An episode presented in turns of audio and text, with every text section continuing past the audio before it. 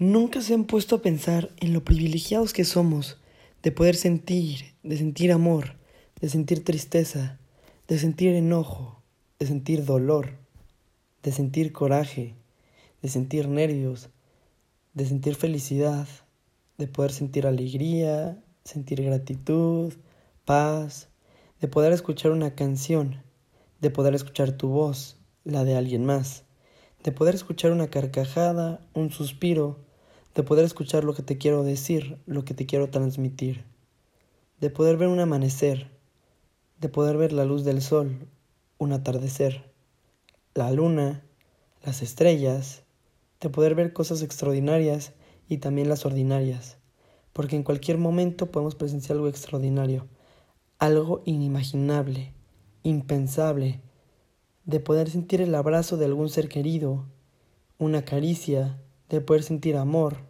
un gesto, apego, de poder ver una sonrisa de apoyo y felicidad, de poder soñar, de poder crear, de poder imaginar, ir más allá y soñar con lo inalcanzable y pensar en lo implacable. Por eso vive. Vive el día, disfruta cada instante y empieza a vivir en momentos, no en minutos. Da gracias a Dios por todas las bendiciones que pone en cada uno de tus días. Ama y ayuda, pero principalmente vive y valora los pequeños detalles que hacen hermosa esta vida. Por eso hay que disfrutar con locura, arriesgar con el corazón, pero principalmente vivir con pasión.